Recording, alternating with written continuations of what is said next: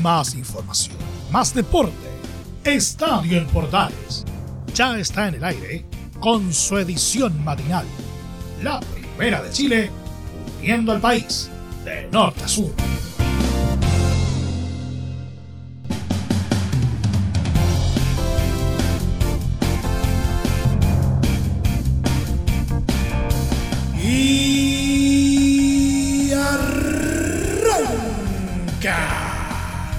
Señoras y señores, ¿cómo les va? Muy buenos días. Bienvenidos una vez más. Bienvenidos al show. Día viernes, víspera de fin de semana. Y con harto material, harta información eh, vinculada a la pelotita. Eh, algunas eh, de ellas no son tan buenas como nos gustaría que fueran. Tal es el caso del partido de River con Colo Colo por Copa Libertadores que por Dios que fue un calvario para el conjunto popular. Vamos a estar hablando de ello, vamos a estar hablando también de todo lo que dejó la Copa eh, Sudamericana, por cierto, con repercusiones directas para uno de los equipos chilenos. Vamos a estar diciéndoles de quién se trata. También eh, tenemos un par de, de notitas relacionadas con La Roja que sigue, ¿no es cierto?, buscando entrenador. Parece que hay novedades al respecto. Y por otro lado, vamos a tener un vistazo a las ligas internacionales y a nuestro querido polideportivo, que nunca falta. Todo esto en 30 minutos. Como siempre, en esto que hemos llamado Estando en Portales. ¡Ay!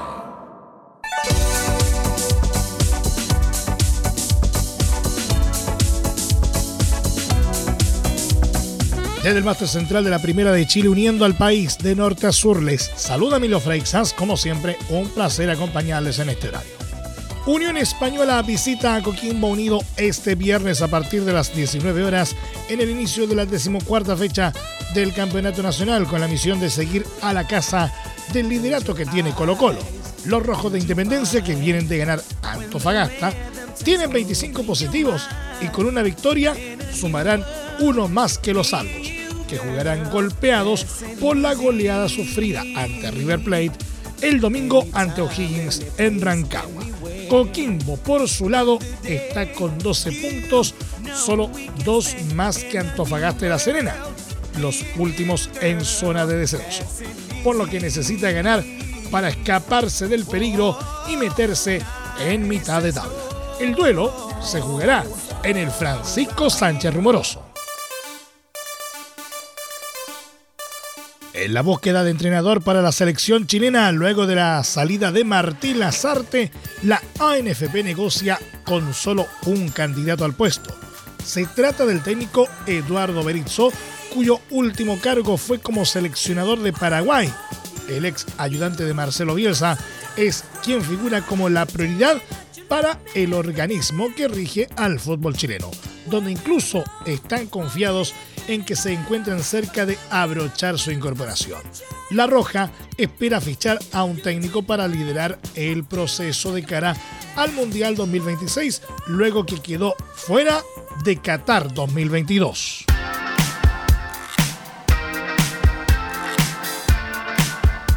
Siempre relacionado con La Roja, Luciano Dutú, representante del entrenador de Colo Colo, Gustavo Quinteros, afirmó que el técnico tiene entre sus anhelos hacerse cargo de la selección chilena, por lo que instó a ambas partes, blanco y negro y la ANFP, a alcanzar un acuerdo para concretarlo. Que no se equivoquen los dirigentes. Gustavo Quinteros es el mejor técnico, el entrenador ideal para asumir la selección chilena. Él quiere el desafío. Invito a la federación y a Colo Colo a buscar un consenso para que Gustavo pueda asumir la selección de Chile. Se lo merece, dijo en conversación con la tercera. De acuerdo a su revelación, a Gustavo le interesa mucho esa posibilidad. Para él es un orgullo que esté siendo mencionado y puesto en consideración. Una de las cosas que más le interesó a Gustavo para volver a Chile, aparte de lo bien que se sintió en su etapa al mando de Universidad Católica fue la carrera por la selección y sabiendo que en cualquier momento la chance podía estar. Así que lógicamente que es un anhelo y una extensión muy grande de parte de él de poder tomar la banca, indicó. Creo que la selección está por encima de todo. En cualquier país del mundo, la selección es algo que todos deben respetar por lo que es la representación ante todo el mundo del fútbol local. Considero que no debería haber problema en ese sentido.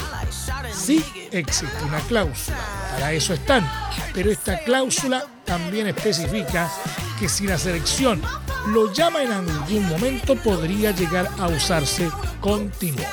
Además, digo que lo mejor sería que las partes se puedan poner de acuerdo de cómo se podría llevar adelante ese camino de Gustavo a la selección. Sería lo más lógico, dado que nos pone en una situación un poco incómoda de tomar esa decisión, la que Gustavo podría llegar a tomar, pero también es muy respetuoso de los contratos. Gustavo quiere dirigir a la selección, por eso, tal como dije antes, lo ideal sería que tanto los dirigentes de Colo Colo como los de la ANFP busquen un acuerdo, una salida consensuada. Creo que Gustavo ha hecho méritos necesarios para que le otorguen el cargo a él y que no sea un obstáculo su contrato con Colo Colo. Esto sería un gran paso en su carrera, alertó. Dutú aclaró que la cláusula para permitir su salida es abordable y puntualizó que sería importante que desde Colo Colo tuvieran un gesto con el DT, pues tienen que ser agradecidos en todo el trabajo que está haciendo y apoyarlo en esta posibilidad que tiene Gustavo, ya que en definitiva va a seguir representándolos, pero desde otro lugar. En principio, no hay ninguna competencia importante a nivel de selección. Se podría llegar a un acuerdo para hacer un trabajo tanto en la federación como en Colo Colo. Se podría sin ninguna duda. De hecho, Gustavo ya lo tiene contemplado, dijo sobre una eventual dualidad de funciones.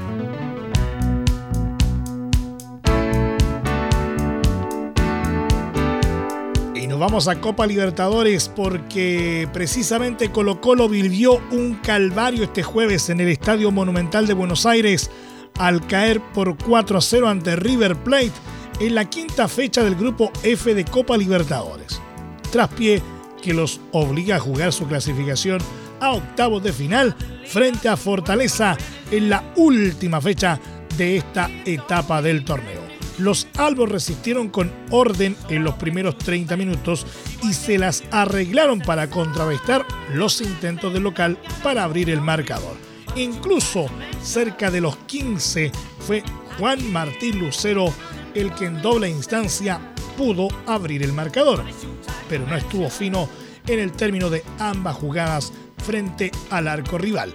Transcurrió la primera parte del partido y pese a no haber tenido grandes chances de anotar, el equipo millonario encontró la ventaja a los 41, cuando Agustín Palavecino conectó con algo de fortuna un centro desde la derecha que dejó sin reacción a Brian Cortés.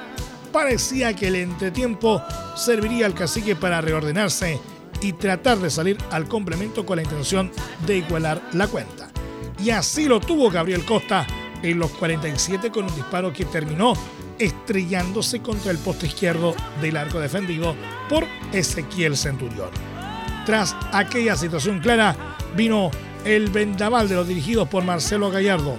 Nuevamente con algo de suerte, cayó el segundo tanto en los pies de Nicolás de la Cruz a los 52, mientras que David Martínez definió tras un córner en los 65 y Ezequiel Barco sepultó con el cuarto a los 67 para cerrar el resultado a favor del dueño de casa. Con esta derrota, Colo Colo cayó al tercer puesto del grupo F con 7 puntos, por lo que deberá jugarse todas sus cartas ante Fortaleza en el Estadio Monumental en la última fecha con el equipo brasileño con el mismo puntaje pero mejor diferencia de gol.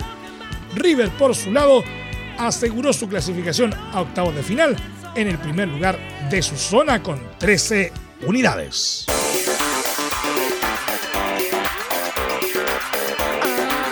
El director técnico de Colo Colo, Gustavo Quinteros, fue autocrítico tras la amplia derrota sufrida a manos de River Plate este jueves en Copa Libertadores, apuntando a los errores que llevaron a no poder llevarse un resultado positivo de Argentina.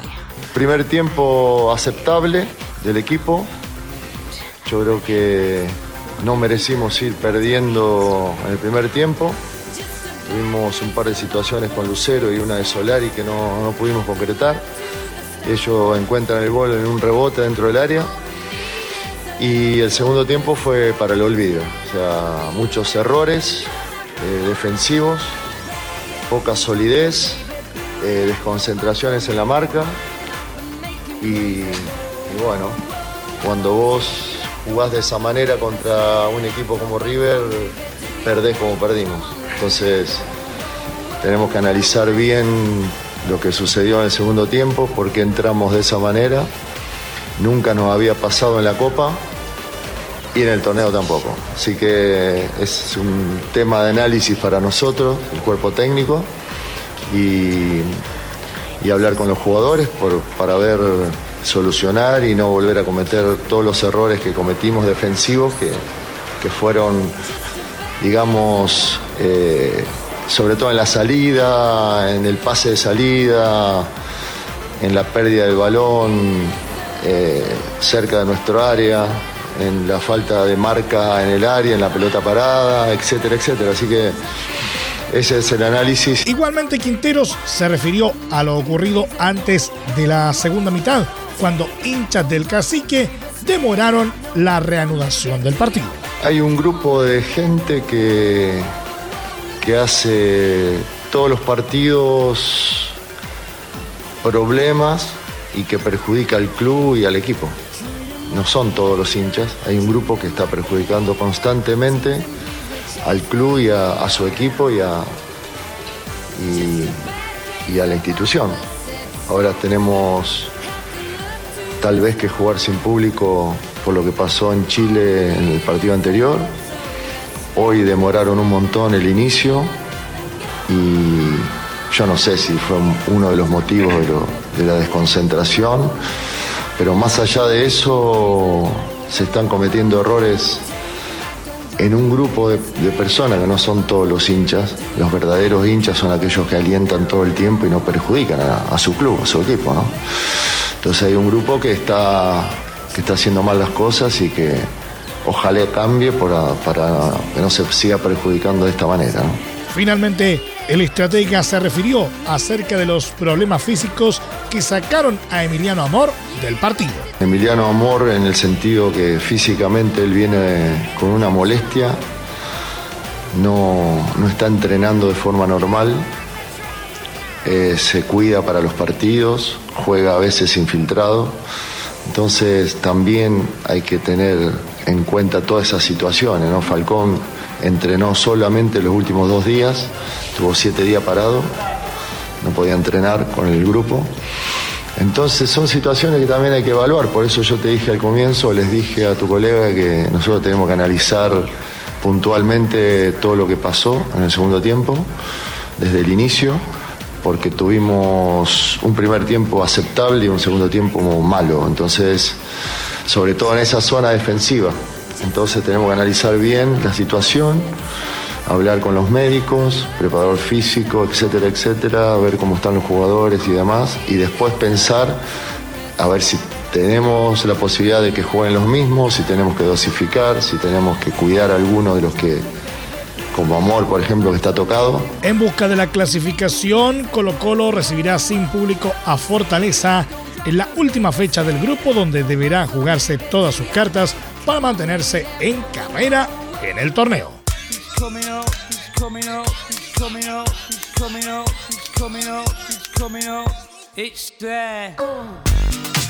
El volante de Colo Colo Leonardo Gil lamentó la caída por 4-0 ante River Plate por la quinta fecha del grupo F de la Copa Libertadores de América, pero se mostró optimista en poder avanzar a la siguiente fase del torneo.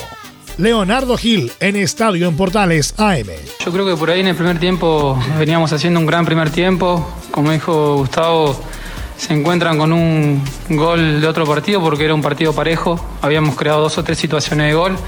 Y bueno, después en el segundo tiempo, donde dejas espacios, River tiene jugadores con mucha jerarquía y, sabíamos que, podía pasar. Nos desconcentramos eh, bastante, algo que no nos venía pasando. Pero bueno, siempre optimistas. Sabemos que ahora tenemos un partido difícil el domingo por el torneo y después el partido eh, contra Fortaleza en casa. Sabemos que tenemos que ganar. Así que eh, todavía falta y bueno, siempre con la misma expectativa, con la misma esperanza de, poder clasificar. Confío mucho en mis compañeros, en el grupo que tenemos, que lo vamos a sacar adelante porque vivimos situaciones mucho más difíciles, así que creo que, que ahora hay que estar tranquilo, eh, eh, pensar en el partido del domingo y bueno, y ya para, para el partido de Copa. No, decirle al hincha, a, a los que estuvieron siempre y a los que están, es que, es que confíen, que confíen en este grupo porque creo que, que venimos demostrando buen fútbol no solamente este torneo, sino el torneo pasado también.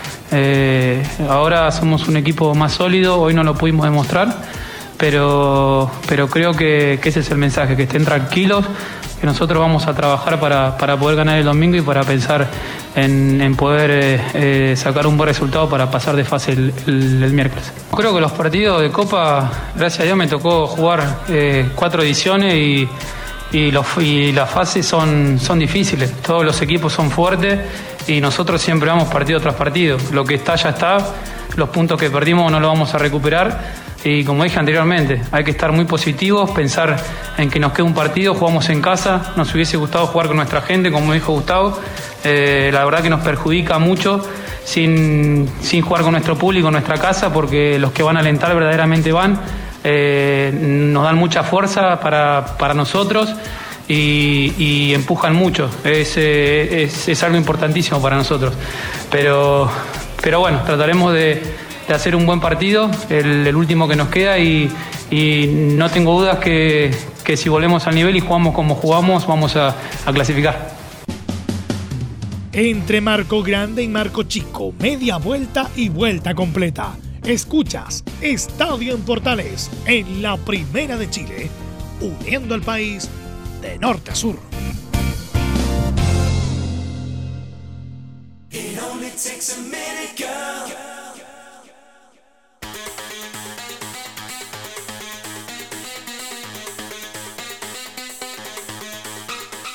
Tuviste un accidente de trabajo en los últimos cinco años y ese accidente se originó en la conducta negligente de tu empleador.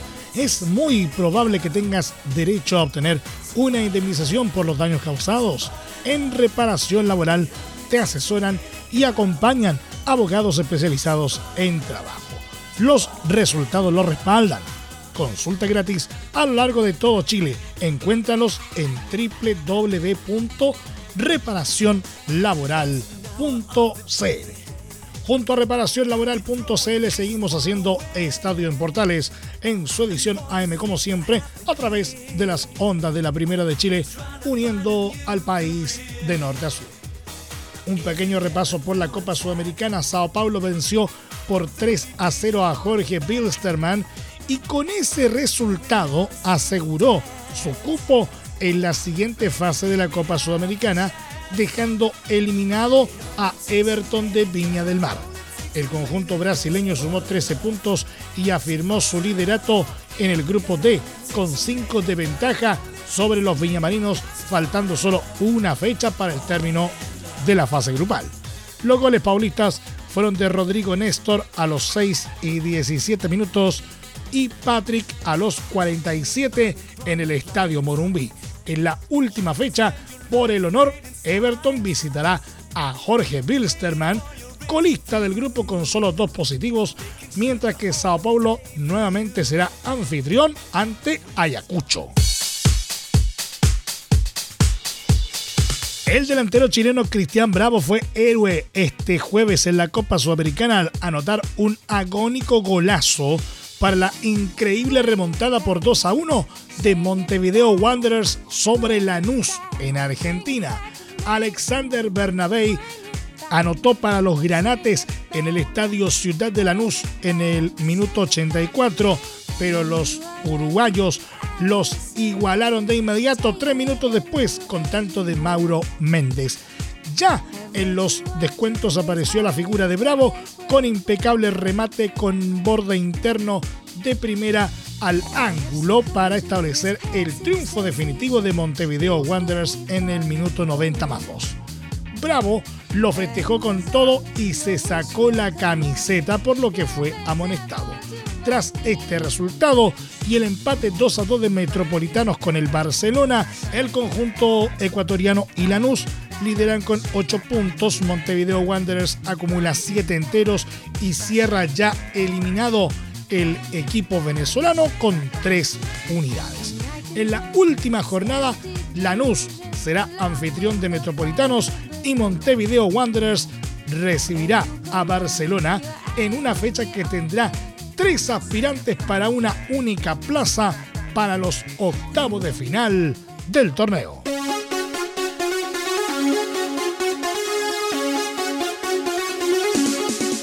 Unión La Calera solicitará a Conmebol sanciones contra Santos debido a la agresión que sufrió el jugador Matías Fernández por culpa de uno de los torcedores este miércoles en Brasil en el polémico duelo de Copa Sudamericana. El incidente ocurrió en el marcado del controversial partido con victoria para Santos en el estadio Vila Belmiro. Un fanático logró superar a la seguridad, ingresó a la cancha y golpeó en la cabeza al futbolista del equipo cementero. La calera espera que Santos no pueda ejercer como local en los próximos partidos de la Copa Sudamericana debido a este grave incidente.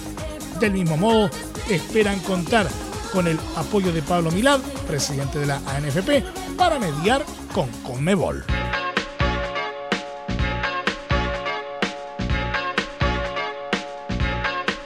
Rápidamente, una vuelta por las ligas del mundo. Hamburgo consiguió una valiosa victoria de 1-0 en su visita a Hertha Berlín este jueves en la ida de la promoción, resultado que los acercó al ansiado ascenso a la Bundesliga alemana.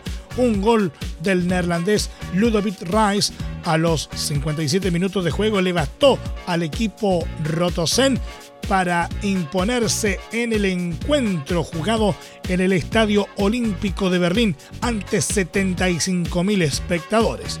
Con este triunfo, Hamburgo intentará certificar su ascenso a la primera división alemana después de cuatro años, cuando reciba a Hertha el próximo lunes 23 de mayo. and down, down, down, up and down, down, down, up and down, up and down, up and down, down. Por otra parte, Club América contó este jueves con un gol del chileno Diego Valdés en el empate 1 a 1 ante Pachuca en la ida de las semifinales del torneo de clausura mexicano.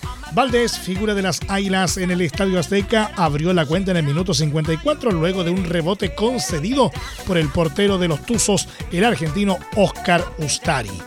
Pachuca, en tanto, logró el empate en el tramo final, minuto 82, con un penal de Nicolás Ibáñez. Con este resultado, la llave por el paso a la final quedó abierta y se definirá el domingo en el Estadio Hidalgo, en la ciudad de Pachuca.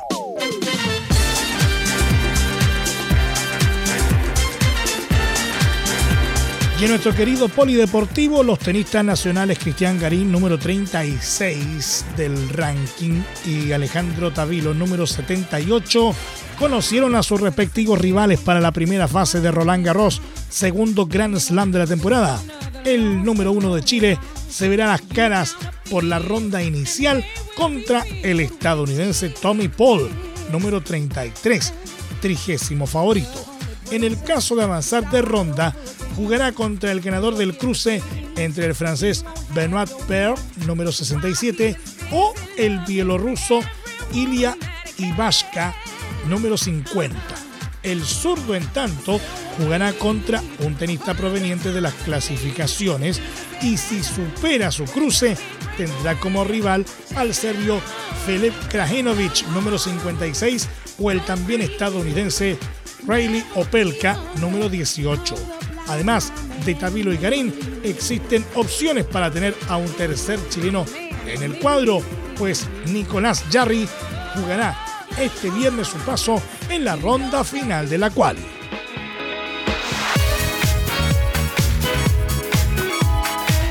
Y por último, los chilenos Joaquín Niemann y Guillermo Mito Pereira tuvieron un auspicioso comienzo en el PGA Championship en Oklahoma, en Estados Unidos, al quedar en el top 10 tras la primera jornada de la competición.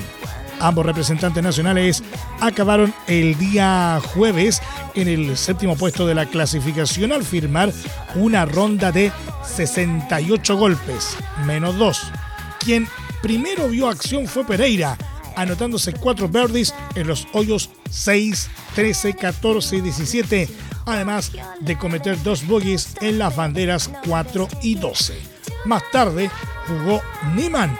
El talagantino sacó adelante en medio de condiciones difíciles del clima, completando también cuatro birdies en los hoyos 7, 9, 10 y 13 y dos bogies en los hoyos 2 y 8. La actuación de los chilenos continuará este viernes en la segunda ronda en busca de mantener este buen inicio y poder seguir en la disputa por el título, encontrándose a tres impactos del líder Rory McIlroy. Nos vamos. Muchas gracias por la sintonía y la atención dispensada. Hasta aquí nomás llegamos con la presente entrega de Estadio en Portales en su edición AM, como siempre, a través de las ondas de la Primera de Chile, uniendo al país de norte a sur. Les acompañó Milo Freixas. Muchas gracias a quienes nos sintonizaron a través de las distintas plataformas de portales digital, a través de los medios unidos en todo el país y desde luego a través de la Deportiva de Chile, radiosport.cl. Continúen en sintonía de portales digital porque ya está aquí Leo Mora y la mañana al estilo de un clásico. Portaleando la mañana a continuación, más información Luego, a las 13.30 horas, en la edición central de Estadio en Portales, junto a Belus Bravo, con los tradicionales viernes musicales. No se lo pueden perder. Y también los dejamos invitados a las 20 horas a nuestra edición PM. Les recordamos finalmente que este programa a partir de este momento se encuentra disponible en nuestra plataforma de podcast en Spotify, en los mejores proveedores de podcasting y desde luego en www.radioportales.cl. Que tengan todos un muy buen día y desde ya que tengan un excelente fin de semana y recuerden, la pandemia no ha terminado, por lo tanto, ahora más que nunca, si puedes, quédate en casa. Más información, más deporte. Esto fue Estadio en Portales, con su edición matinal, la primera de Chile viendo al país de norte a sur.